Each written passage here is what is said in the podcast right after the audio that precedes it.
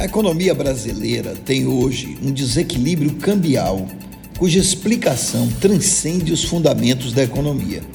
Em outras palavras, a absurda desvalorização do real, que levou a cotação do dólar a 5,5 reais esta semana, não faz sentido em uma economia que possui reservas superiores a 400 bilhões de dólares e que registrou nos primeiros oito meses do ano, só na balança comercial, um aumento de quase 50% do saldo positivo, gerando uma entrada de dólares de 58 bilhões, um recorde histórico. Como explicar que, com tanto dólar entrando no país, a cotação da moeda americana continue subindo, a revelia da lei da oferta e da procura?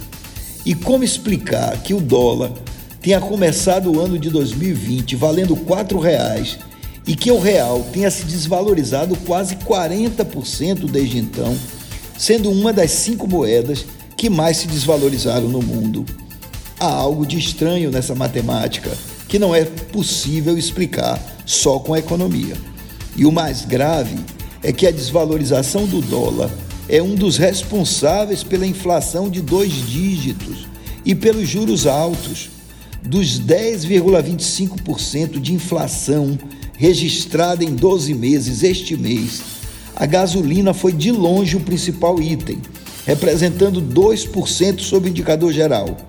E o aumento do gás de cozinha foi responsável por cerca de 0,40%, o que significa que quase 2,5% da inflação brasileira é devido ao aumento dos combustíveis e este aumento tem como principal fator a valorização do dólar. Aumentos decorrentes do custo de insumos e matérias-primas também têm relação com o dólar alto e, embora o aumento da inflação tenha outros componentes, este é o grande problema da economia brasileira. E aqui chegamos a uma explicação.